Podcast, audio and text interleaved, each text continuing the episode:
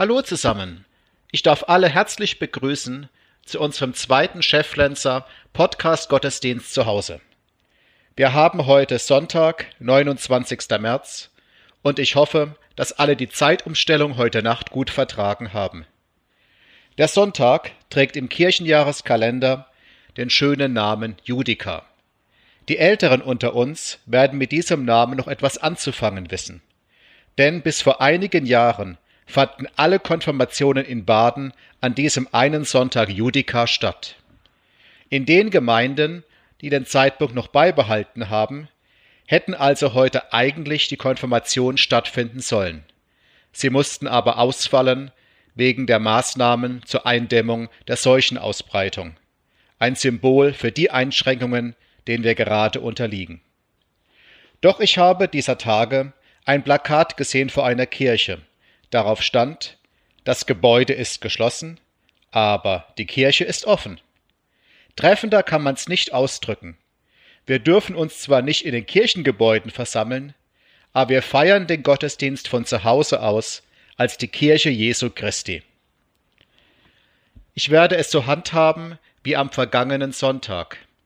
Da meine Stimme leider nicht dazu geeignet wäre, dass bei Voice of Germany ein der Trainer sich umdrehen würde für mich, werde ich darauf verzichten, die Lieder vorzusingen. Ich werde sie lediglich ansagen und wer möchte, kann dann eine kurze Wiedergabepause machen und das Lied im Gesangbuch suchen und singen. Natürlich kann auch jeder, der möchte, ein anderes Lied stattdessen nehmen, zum Beispiel ein Lobpreislied. Hauptsache, unser Gott wird gelobt und gepriesen für das, was er an uns an Gutem tut. Und mit diesem Lobpreis Gottes wollen wir nun auch beginnen. Mit dem Lied Nun danket alle Gott mit Herzen, Mund und Händen. Man findet es im Gesangbuch unter der Nummer 321, die Strophen 1 bis 3. 321, die Strophen 1 bis 3.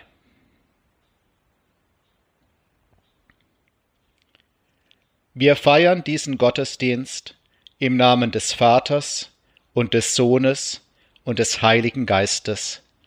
Amen. Vater im Himmel, wir erleben gerade turbulente Zeiten. Kaum mehr etwas läuft bei uns ab wie gewohnt. Fast täglich müssen wir uns neuen Herausforderungen stellen. Das strengt uns an und es macht uns mürbe. Umso mehr möchten wir uns bei dir dafür bedanken, dass du uns jetzt eine Atempause gibst in diesem ganzen Durcheinander. Eine Zeit mit dir, eine Zeit, um durchatmen zu können, zur Ruhe zu kommen und uns von dir beschenken zu lassen. Wir danken dir auch herzlich für die Möglichkeit, diesen Gottesdienst in unseren Wohnzimmern zu feiern, mittels Gottesdienstplänen, Dateien und Podcast.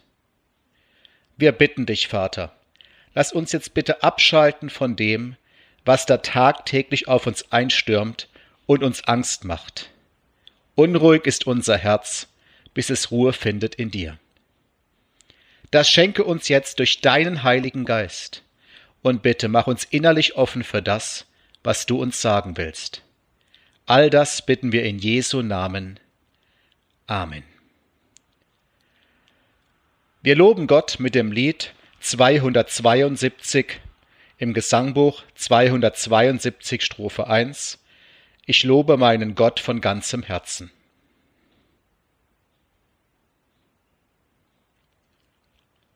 Die Schriftlesung kommt aus dem Alten Testament, aus dem Buch Hiob, Kapitel 19. Der leidgeplagte Hiob sagte seinen Freunden, die ihm einreden wollen, er sei selbst an seinem Unglück schuld, folgendes. Alle meine Getreuen verabscheuen mich, und die ich lieb hatte, haben sich gegen mich gewandt. Mein Gebein hängt nur noch an Haut und Fleisch, und nur das nackte Leben brachte ich davon. Erbarmt euch über mich, erbarmt euch ihr meine Freunde, denn die Hand Gottes hat mich getroffen.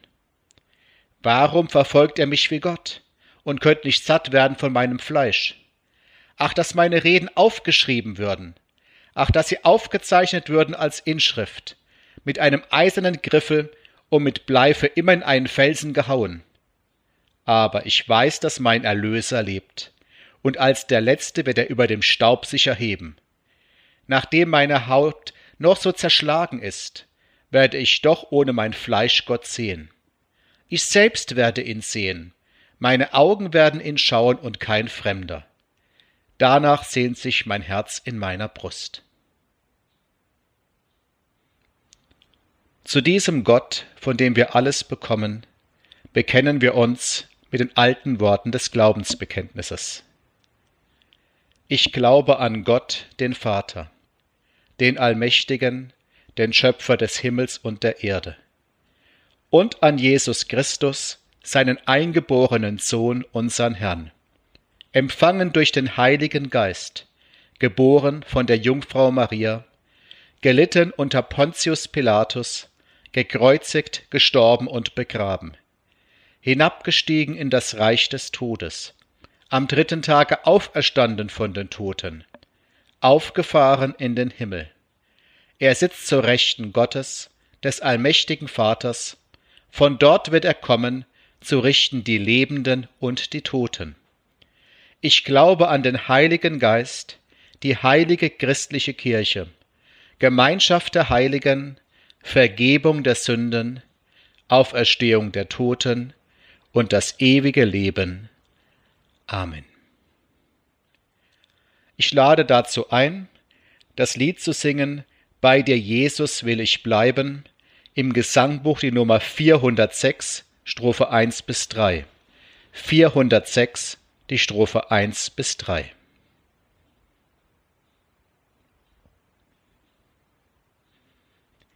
Der für die heutige Predigt vorgesehene Bibelabschnitt steht im Hebräerbrief, Kapitel 13, die Verse 12 bis 14.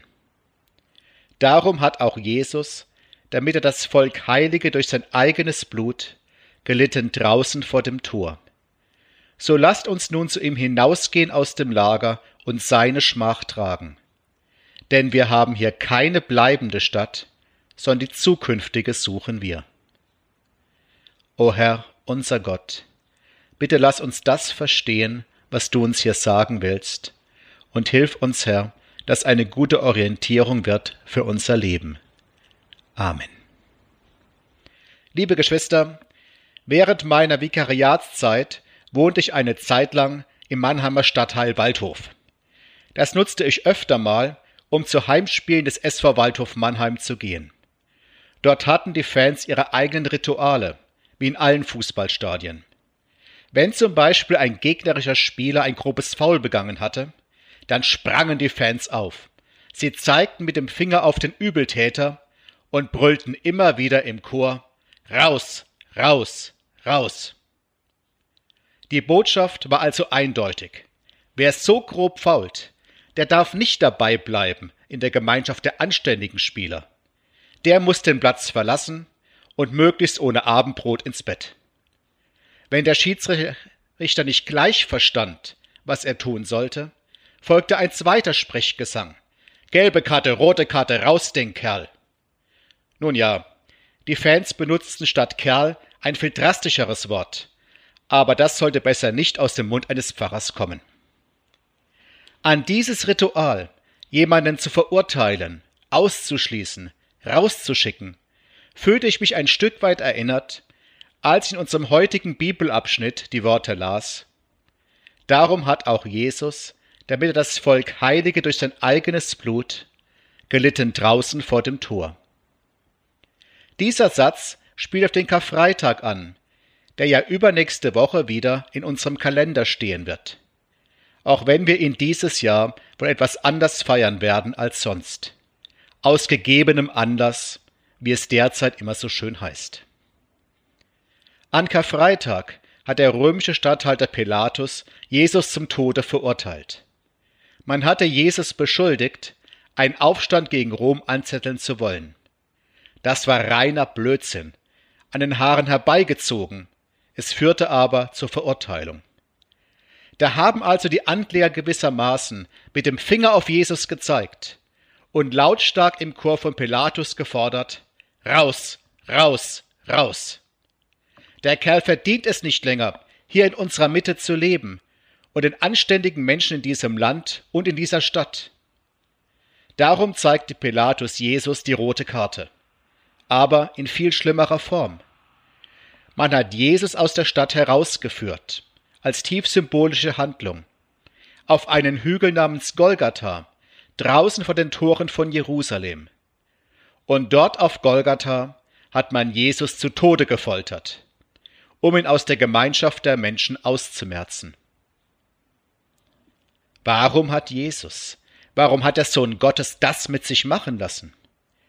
Warum hat er den Kerlen, die da raus, raus, raus gebrüllt haben, nicht das Maul gestopft und ihnen Stadionverbot erteilt? Warum hat er all das geschehen lassen?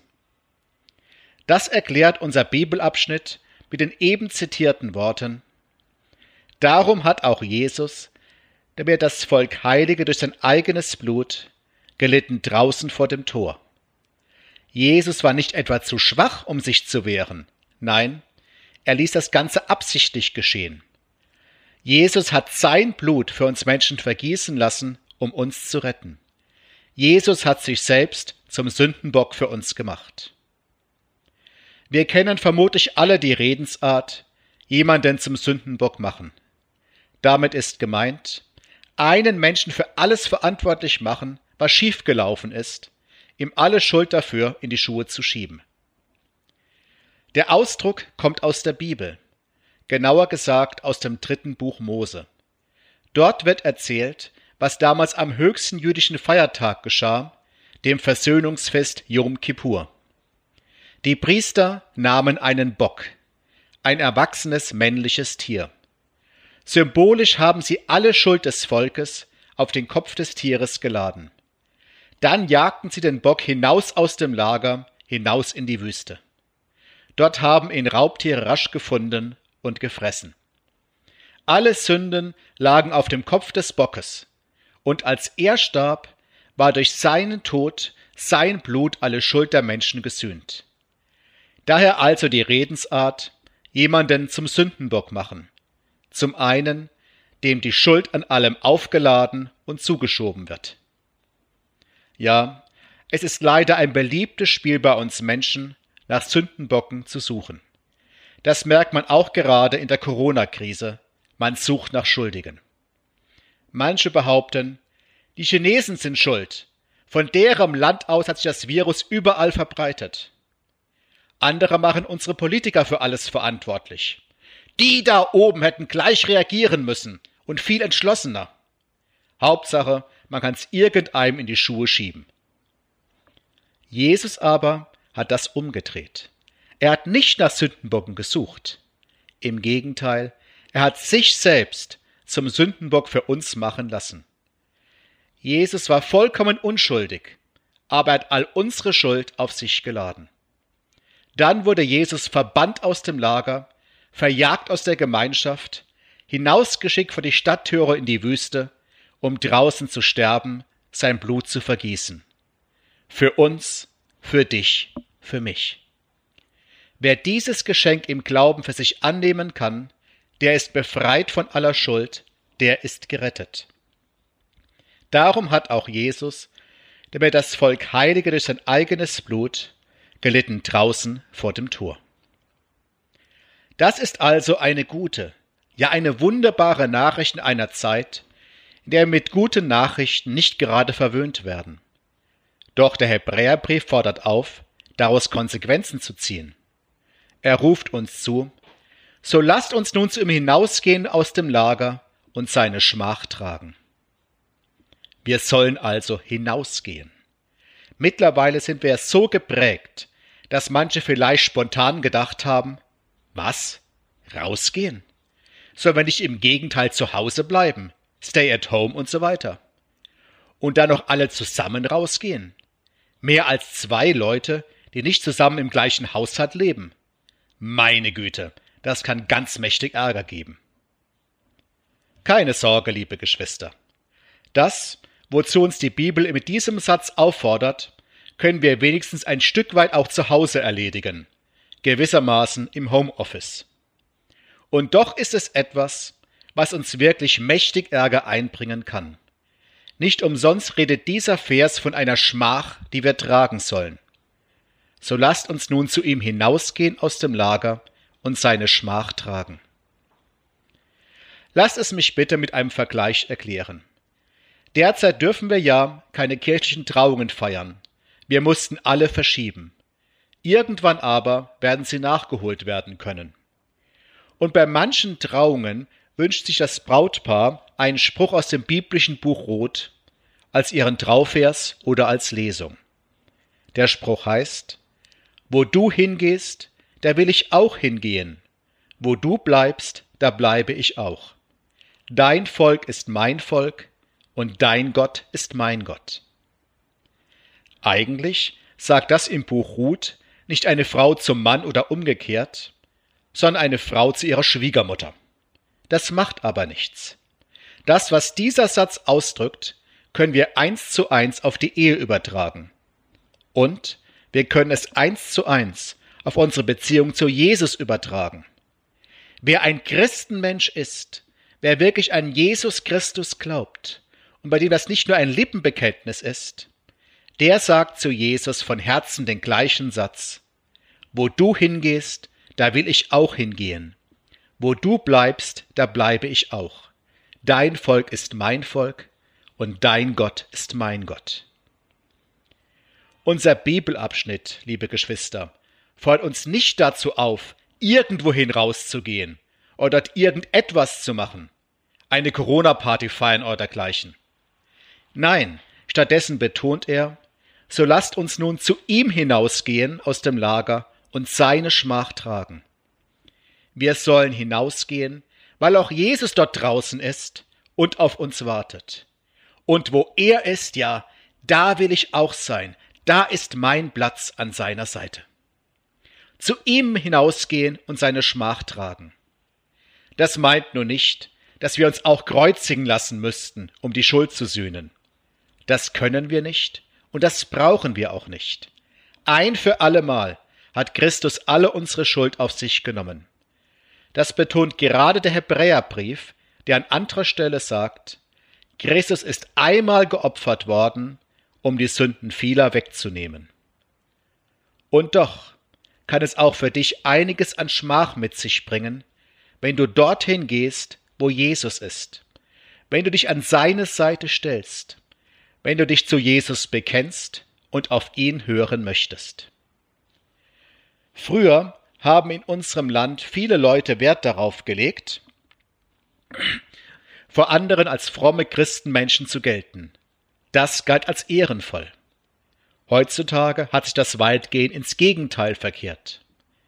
Wenn du vor deinen Freunden, Verwandten, Arbeitskollegen offen über Jesus redest und dass Jesus das Beste ist, was dir passieren konnte, wenn dir Zeit für Jesus und seine Gemeinde wichtiger sind als andere Dinge, wenn du dich weigerst, manche krummen Dinge weiter mitzumachen, weil du genau weißt, dass Jesus darüber traurig wäre, dann schreibst du häufig ein neues Kapitel für das Handbuch Wie kann ich erreichen, dass mich die Leute für einen Spinner halten in zehn leicht verständlichen Lektionen.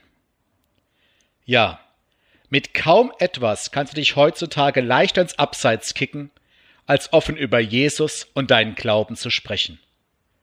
Aber das nehme ich in Kauf, denn dort im Abseits wartet Jesus auf mich.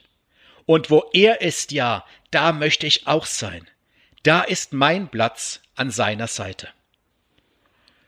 Unser Abschnitt schließt mit einem Satz, der vor einiger Zeit auch mal die Jahreslosung gewesen ist. Denn wir haben hier keine bleibende Stadt, sondern die zukünftige suchen wir. Und das gibt uns nur einen anderen Blick auf die Sache. Wir haben hier keine bleibende Stadt. Ich habe das Gefühl, liebe Geschwister, dass uns die Corona-Krise das auch wieder deutlich gemacht hat. Wir hatten es uns hier in unserer Welt teilweise sehr behaglich eingerichtet, mit einem Gefühl der Sicherheit, in geordneten Verhältnissen zu leben. Das bricht derzeit Stück um Stück zusammen.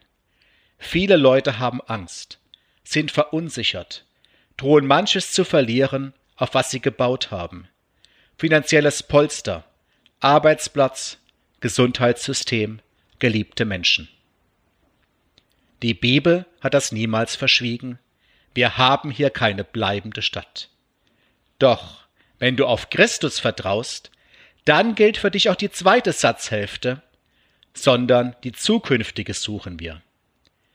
Wenn du bei Christus stehst, wenn du dort bist, wo er ist, dann wirst du auch bei ihm stehen, wenn Gottes neue Welt kommen wird. Der paradiesische neue Ort, wo immer alles gut sein wird, wo es keinen Tod mehr geben wird, kein Leid, kein Geschrei, kein Corona. Auf diese zukünftige Stadt, diese zukünftige Welt, darfst du dich heute bereits freuen. Man erzählt sich, ein Tourist machte einmal eine lange Rundreise. Als es Abend wurde, kam an einem Kloster vorbei. Er klopfte an und fragte, ob er dort übernachten dürfe. Die Mönche erlaubten es und führten ihn in eine ihrer Klosterzellen. Als der Tourist sah, dass darin nur ein Bett stand, war er verwundert. Er fragte einen Mönch, wo sind denn eure Möbel? Habt ihr die versteckt? Der Mönch gab zurück, Gegenfrage, wo sind denn deine Möbel, bitteschön? Der Tourist erwiderte erstaunt, meine Möbel? Ich bin doch bloß auf der Durchreise. Der Mönch lächelte und sagte, Eben, das sind wir auch. Ja, hinauszugehen zu Jesus, bei ihm zu stehen, kann Schmach bedeuten. Doch es befreit so ungemein, dass ich wissen darf, ich stehe bei einem, der mir Halt gibt, wenn meine Welt ins Wanken gerät. Ich stehe bei einem, der mir Zukunft schenkt, über den Horizont hinaus.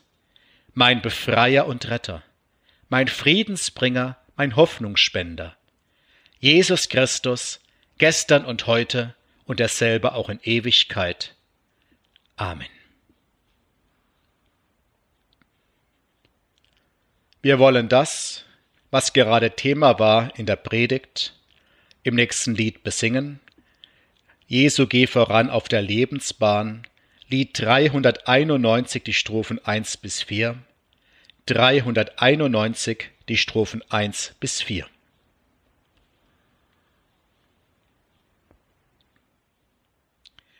Vater im Himmel, in diesen Zeiten der Corona-Krise gibt es viele Menschen, die deine Hilfe besonders nötig haben, die wir dir anvertrauen wollen.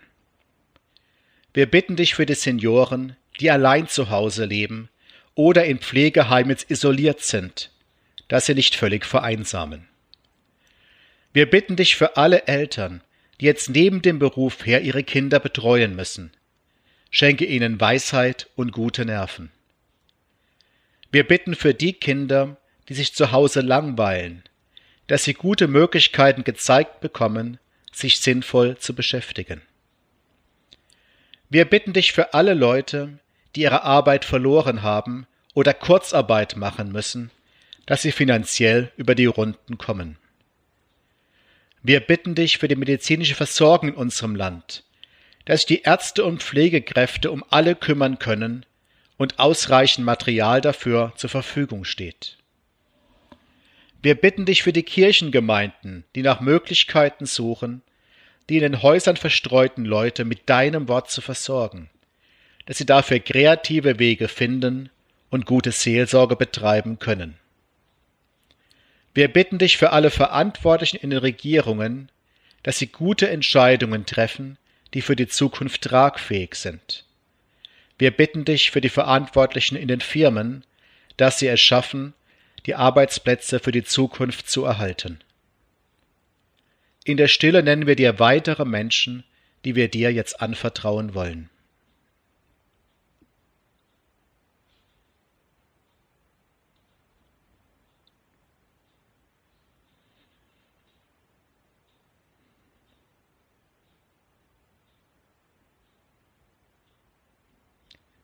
Herr, erbarme dich über sie. Und gemeinsam beten wir mit Christi Worten, Vater unser im Himmel, geheiligt werde dein Name, dein Reich komme, dein Wille geschehe, wie im Himmel so auf Erden. Unser tägliches Brot gib uns heute, und vergib uns unsere Schuld, wie auch wir vergeben unseren Schuldigern und führe uns nicht in Versuchung, sondern erlöse uns von dem Bösen. Denn dein ist das Reich und die Kraft und die Herrlichkeit in Ewigkeit. Amen. Und der Friede Gottes, der höher ist als alle unsere Vernunft, er bewahre eure Herzen und Sinne in Christus Jesus, unserem Herrn und Heiland. Amen. Ich lade dazu ein, als Schlusslied zu singen, Herr, wir bitten, komm und segne uns. Das Lied steht im Gesangbuch Nummer 610 Strophen 1 bis 3, 610 Strophen 1 bis 3.